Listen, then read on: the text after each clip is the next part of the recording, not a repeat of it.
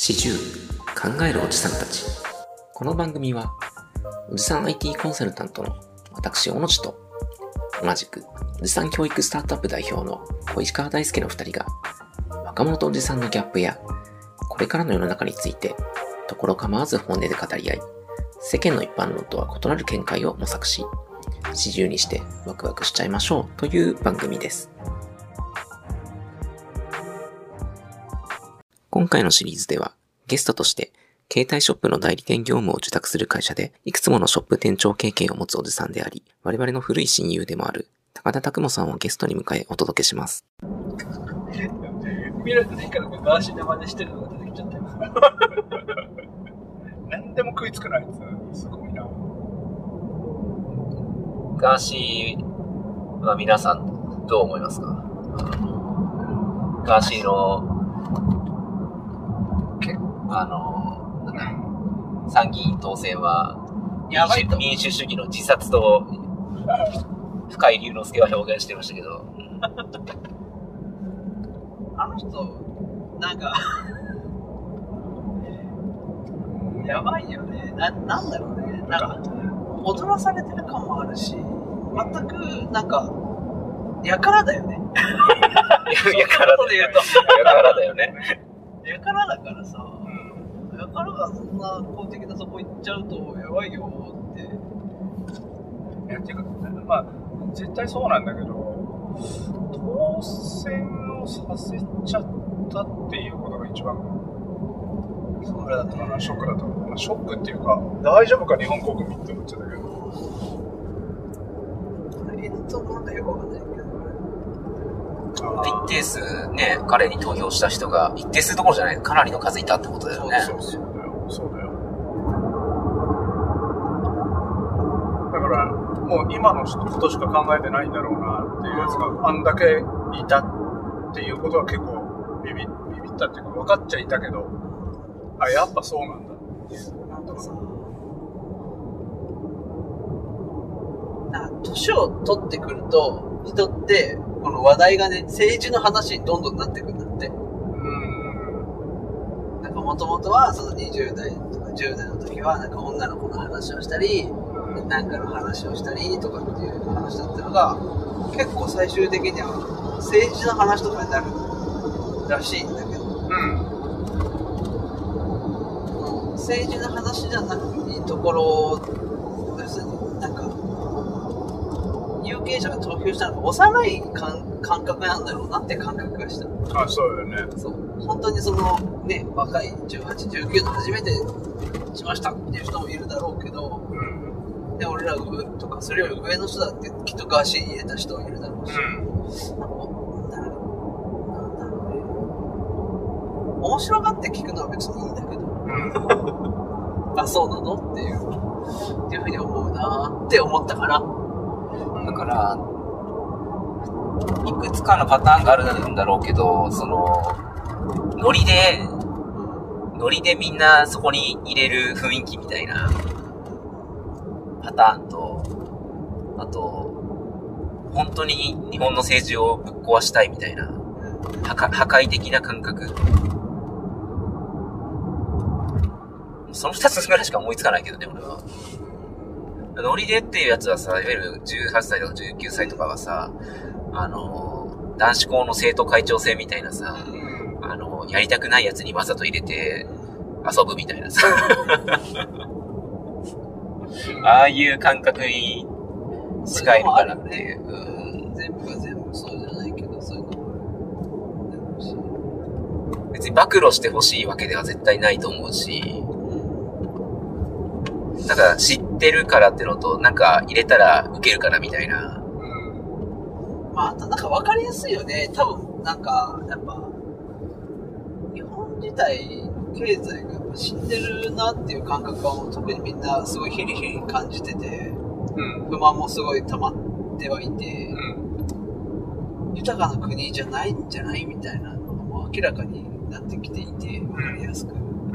そういう不満をこう、どうぶつけたらいいんだっていう時に、やっぱり著名人、有名人がああいうふうにさらされて、まあ悪いことも当然あるからダメだと思うけど、をや、なんかさ、やからだからやっぱそういうこう煽り方うまいし、っていうふうに思ったりするのはあるね。それになんか乗っかっちゃうアホさが俺は嫌だなって思う。一番はそこじゃないかなと。でも、あの、東谷さんっていう、そのガーシーっていうのがさ、個人であやんやわんややってんだったらさ、別にね、全然もう、あ無視すりゃいい話だし、こっちとしては。ただまあ、ああいう形で、まあ、参院選を利用して、まあ、国民の一定数の票を獲得した上で国会議員になっちゃった。なんか、スポットライトは俺は東谷さんに当てるべきじゃなくて、君たち有権者大丈夫かっていう、ね、方なんだよね、俺は圧倒的に。そうだね。東谷さんはもう多分、あのままでしょ。そうだよね。それはそうだよね。変わんないよね。きっとねでピースかプースか言うだけでしょ、多分。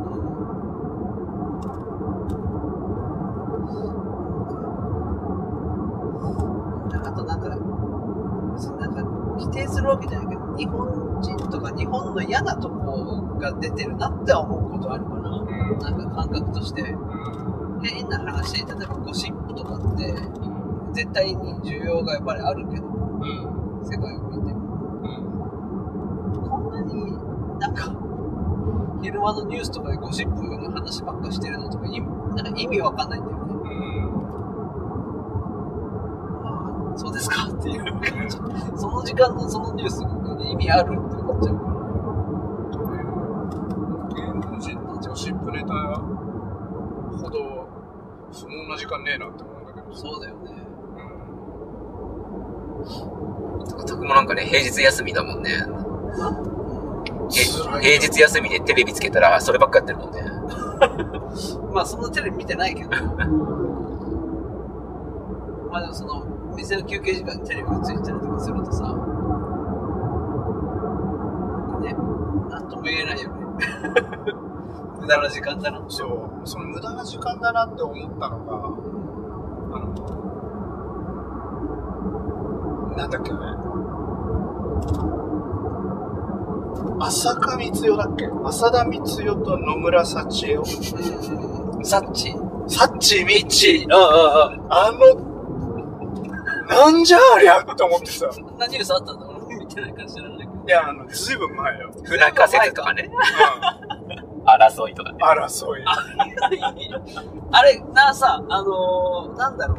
コントとしてだったらいいと思あ全然面白かったね。うんコントだったらう。ね。コントだったらいいんだコントとして捉えないともうなんかよくわかんないよん。だね。って、二人仲悪いですっていうことを、永遠に報道してるわけよ。わかりましたけどみたいな。これを見て何か有益な情報を僕らに提供してくれるんですか？うん。って思って、周りを見たら、それに対して、いやー、彼女たち仲悪いわねってワンヤワンヤしてる一般市民みたいな。大丈夫かこれって。それが最初最初かな、俺、やっぱり。芸能人のゴシップネタが不毛であるっていうことと、あと、あれ？日本の大人ってもしかしたら、ちょっとバカかもしれないって思い始めたのはそこら辺からかな。なんか、なんで俺がその日本のって言ったかっていうと、やっぱ新潟行けたのがすごい経験としてでかくて、あなるほど、それ。なんか、東京を中心としたところでしか生活をしてなかったからさ、地方行くとある程度やっぱ閉鎖されてて、なんか、外人の人とかがさ、例えばサッカー選手とかさ、まあ野球選手とかがなんか助っ人外国人みたいな感じで来たりするじゃん。はで、日本にハマる人と、なんか日本ってやっぱ嫌だって言って出てっちゃう人いるわけじゃん。い。はで、なんで嫌だって思うそんなにって思ってんだけど、嫌だねって思えたの。い。やだねって思ったな。そうだよね。が何かっていうと、なんかよくわかんない、自分の価値観に共感してくれる人だけを味方につけていくというあ謎の趣向を持ってて。そうですよね。で、敵にすると面倒くさいってなって、それをなんか、偽ってこうやるような人たちもいて、これなんなんだと思うのがあった。いや、そうだね。そう、これってなんか日本だけじゃないのかもしれないけど、まあ日本人的なのってそういう悪いところも、逆にそれによって目があるからマスクしなきゃっていうのが初めの頃は良かったところもあるかもしれないけどね。うん。一長一短あるけど、なんかそこって嫌だなって俺もすごく思もう、ま、間違いなくあれでしょうね。やっぱり、出る杭は打たれるからっていう感覚がやっぱさ、刷り込まれちゃってねう。。なんか企業でもそういう会社でもやっぱそういうのあるなって思う。これ、小野田さんも撮ってるんですよね？もちろんですよ。さすが高笑いしてる。高田の高笑いが。でも思うんだよね、そこは。うん。それをまあ30代のうちに経験できたのはマジでよかったな聞いてるってのはあなんかそれまでずっと日本人だし俺生まれが日本じゃないっていうのもあったからうん。なんか日本人のこうなんだろうなイデンティティというか日本人であることの誇りというかなんか思いというか、やっぱちっちゃい時に絶対あってうん。なんとなくこうね、イエローモンキーって言われたりとか、なんかアジア人だみたいな感じで下に見られてとかっていう感覚が多分ちっちゃい時も多分あって、うん。でも日本人だぜっていう気持ちがあったんだけど、うん。で、好きだなって思ってたんだけど、うん。なんかだんだん好きじゃなくなって、今の会社に対する思いと全く一緒だと思ってて、そう。そうなんか、多分この40代ってさ、なんか不惑とかって言うじゃん、もう。あれ40代だっけ ?50 不代惑、不惑。不惑って言うよね。40で不惑。ね全然ワクってんじゃんと思って。ワクワクしてる方のわけじゃないよって思いながそうだね。すげえわかるよ。あの、日本、日本人、日本、日本っていう意識が、ここ2年ぐらい、結構もうゼロに近いぐらいになってるね、俺は。ら。そうだよね。日本じゃなくていいな。日本にはいるけど、日本人である必要性はあんまりねえなっていうのと、ね。すごく。でやっぱり、まあ、ガーシーの件だけじゃないけど、なんかね、民主主義あんま好きじゃねえなと思って。そうね。民主主義であろうとすればするほどう、ん。そういう、あんま好きじゃない価値観側の方に寄ろうとしてる行為だなと思って。まさにそう難しいよね。なんかさ、俺、歴史も好きだからさ、歴史ってさ、こう繰り返されるわけじゃん。ファッションが一周しますみたいなのと一緒で。うん。はい。あ例えば江戸時代とかなんとか時代とかもなんかこういう人がいて厳しくした後はちょっと優しい人がう売れてみたいな売れてっていうか流行ってみたいなうん。うん。でそれ優しすぎるからダメだってなってなんかこうみたいなうん。ああいう感じで民主主義もまたぶち壊されていけばいいのにって思ったりもするね。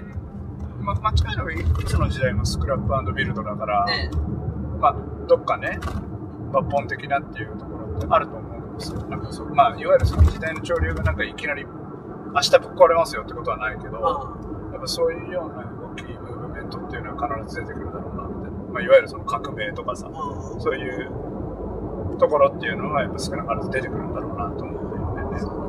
ただまあ、なんだろう。それってこう、じゃあ今までの歴史を見たときに日本人が、うん日本人たらしめたから、うん要は日本の文化としてなんかこう、昇華してった部分って結構大きいなと思っててそうだよ。ね。ただ今、オノッチでやったりとか、高田さんでやったり、もちろん俺があって、まあ正直日本に対してのアイデンティティとか、ロイヤリティを感じてるかって言ったら、まあ、希薄じゃないですか。じゃあ次革命って言ったものが世界的に起きた時に、じゃあ日本がこういう今までの形で対等できるかっつったら、まあ、甚だ疑問ですわなと。だ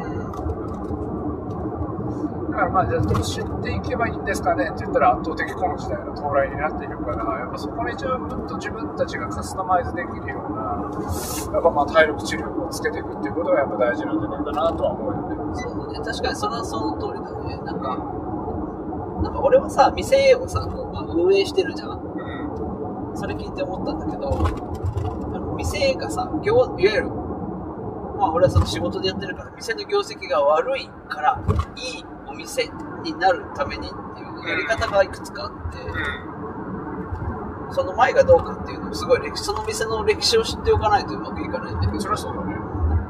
ど、例えば、今悪いのって、もともともうパワハラチックな上司がうわーってやって、うん。みんな嫌になっちゃってるっていう場合は、いわゆる民主主義観というか、みんあな、みんなだよ みんなだみんながいるからだよっていう風にして、あ。の、まあ、味方になってもらって、うん。一緒の方向を向いてこうねってする方法。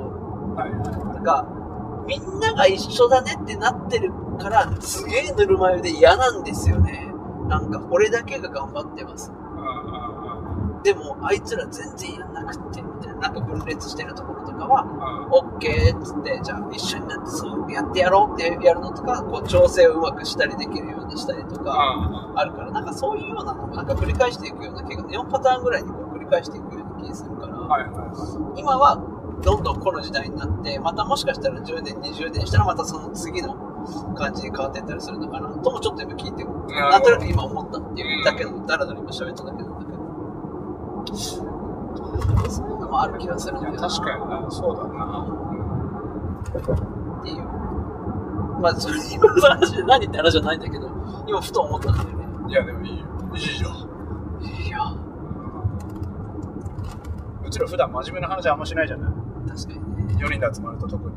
確かにちょっとね、ちゃんぽんが面白い感じになって、そうそう。俺が、そうだねって言って、ちげえよってなって、そう感じ で、笑いでおしまい俺だけー。まあ、20年、あ ?20 22年か、僕たちは。そうだね。23年とかじゃ23年になるのか。うん。17ぐらいからでしょ？そうね。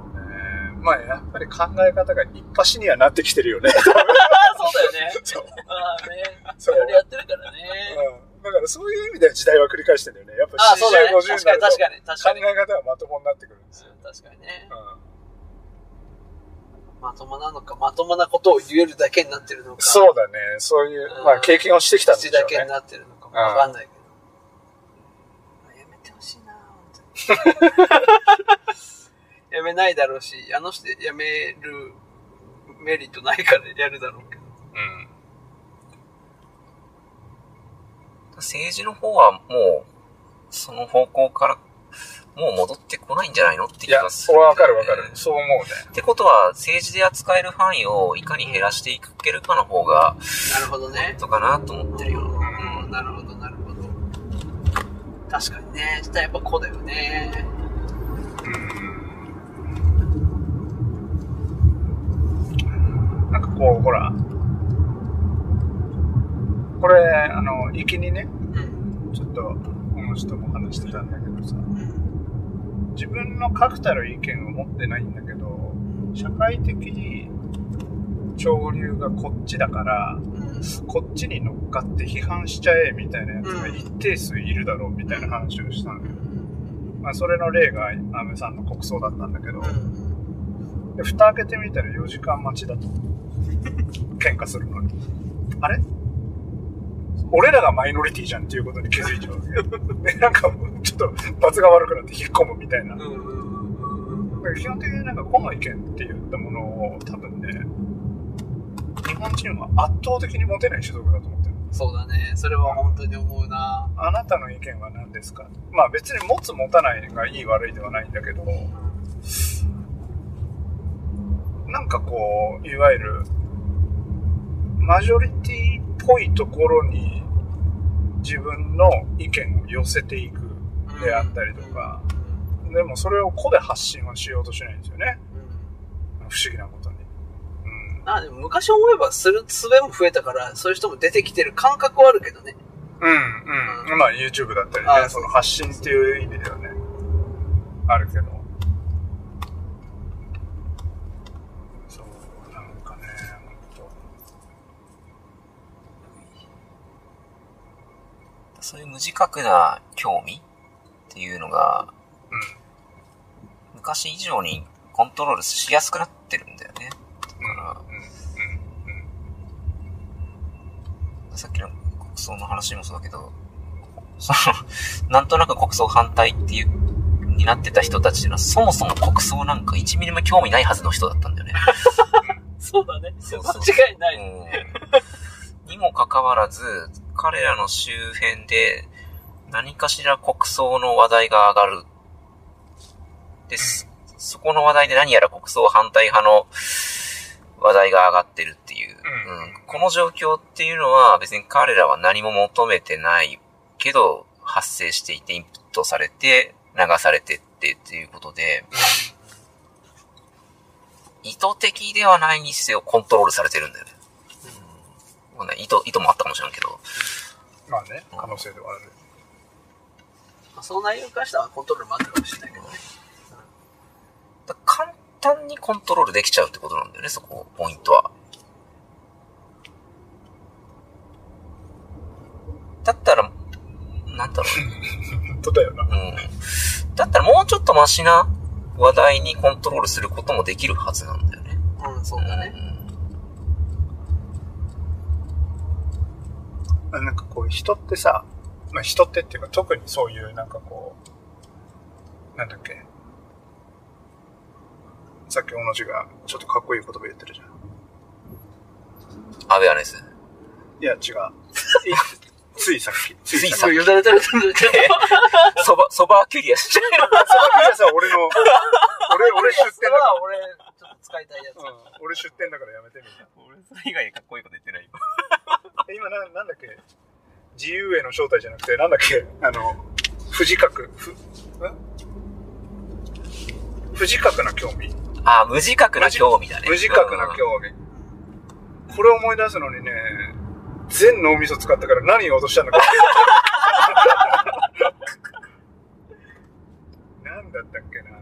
無自覚な興味。これすげえいいなと思ったんだよな、今。無自覚な興味。そう、いい方向にコントロールできんだよね、絶対。国葬もね、ガーシーもそうなんだよ。そうだよ。だってさ、こういう無自覚な興味を持つ人って基本的になんかこう、個の意見を持っている人ではないじゃないですか。うそうなった時にちょっと、あれ？って思ったのがさ、責任を持ちたくないやつが、ん。要は自分の発言に責任が伴うと、ちょっとビビる奴らがう、んそういう選択をする傾向にあるんじゃないかなっていう。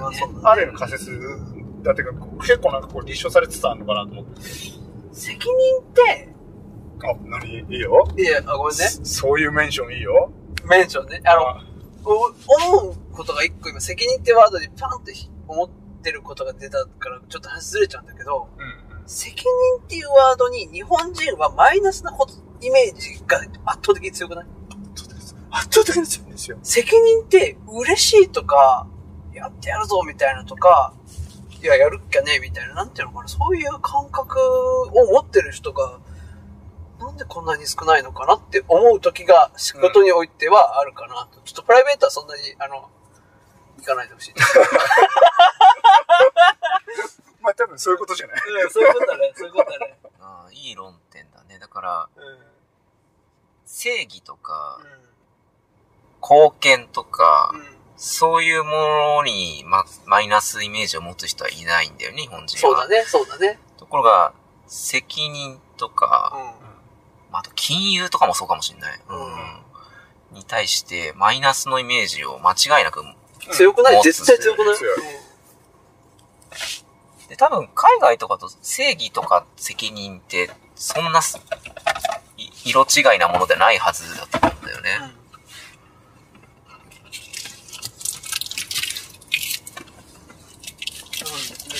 そこ多分ね、責任って結構明るみに出るからっていうところだと思うんだよね。あまあそうだよな、責任を取らされるもあるしな。そう、なんか、まあこれは結構なんかアラン・ドリムでも言ってるんだけど、やっぱりまあその責任を取るイコール失敗がつきものになっちゃう。あ、まあね。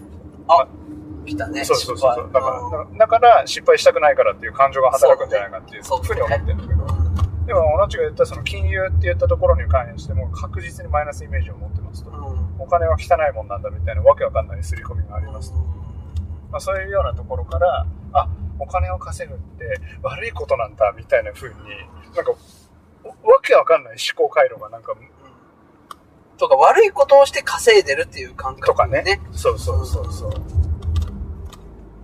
なんかやっぱそういうようなマイナス面って言ったものをやっぱり表に出すことっていうのが非常に美徳として良くないみたいなね、うなんか感覚があるんじゃないかなとん。そう。でもそもそもそれ悪じゃねえけどねっていうところの多分ねマインドセットが結構やっぱ必要なんじゃないかなとは思うんだよなそうだね。それはやっぱ、なんかやっぱ、教育とかにやっぱ関わる関わってくると思うし、教育に関わるってことは、その教える方側がまずマインドセットされてないとっしゃる通りなんですよただもうこれって結構やっぱ相当えぐい話になりそうだ。なんですよてかそうなんですよ全くルーツ繋がってないのに、ユダヤ教と同じこと言ってるからね。いや本当だよ 本当よマジで金融が汚いみたいなね。ああ、そうだね。確かにそうだね。そうそうそうだね。まあだからね、ユダヤの人ね、ねあれだったしね。いや本当そうよ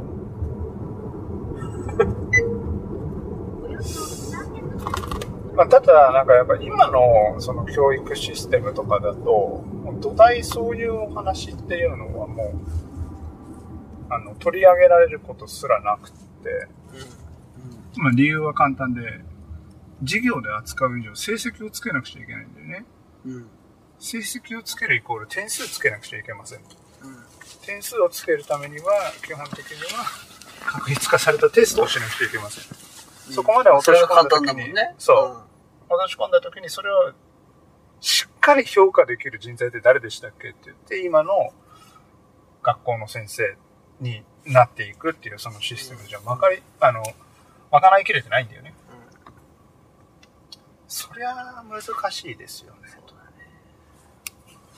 でも教育なんだから全員にアウトソースしちゃえばいいんだよ。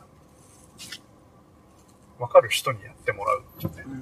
うん。先生も学ぶっていうそうだね。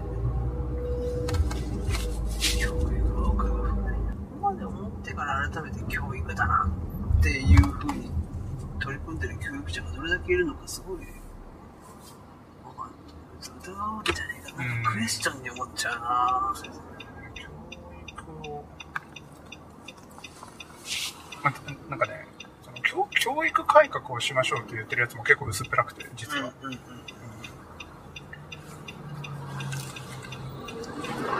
そうなんかまあももしかしたら本質は教育じゃないのかもしれないね。なんかやっぱり、ね。やっぱりなんかこうこれもさっき言ってたんだけど同じと言ってたんだけどやっぱりその本来の教育の意味ってなんかこう死なない程度にいろんなことを経験させるっていうことなんだよね。うんうんうん。その教育を受ける人はねその経験値って言ったところがどうやって自分のその人生の中に社会に出る前の段階でいろんなことを経験できるか、うん。まあ、そういうところをシステム化できるかみたいなところっていうのが結構、まあ、それが解決できたら結構いろんなことできるよねみたいな話をさっきしてたんだけど、うんまさにその通りだなと思っててそんなことができるようなことがあればねそれはぜひやりたい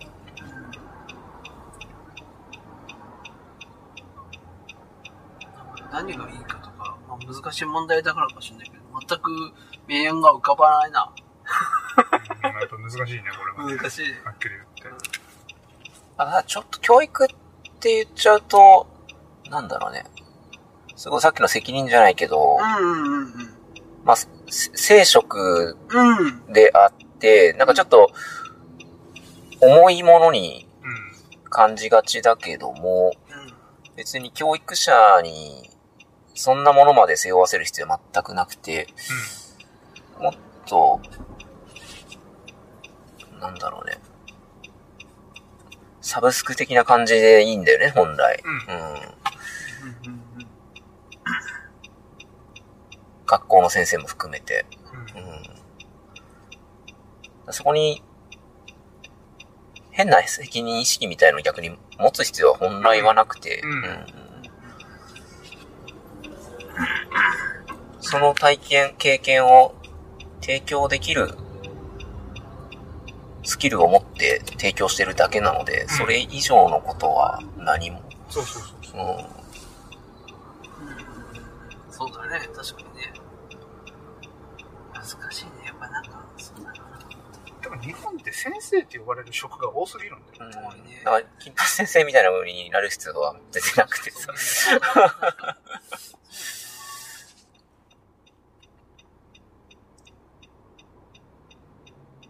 良い先生像がちょっとね、重すぎるんだろうね。確かにうそうだね。ん。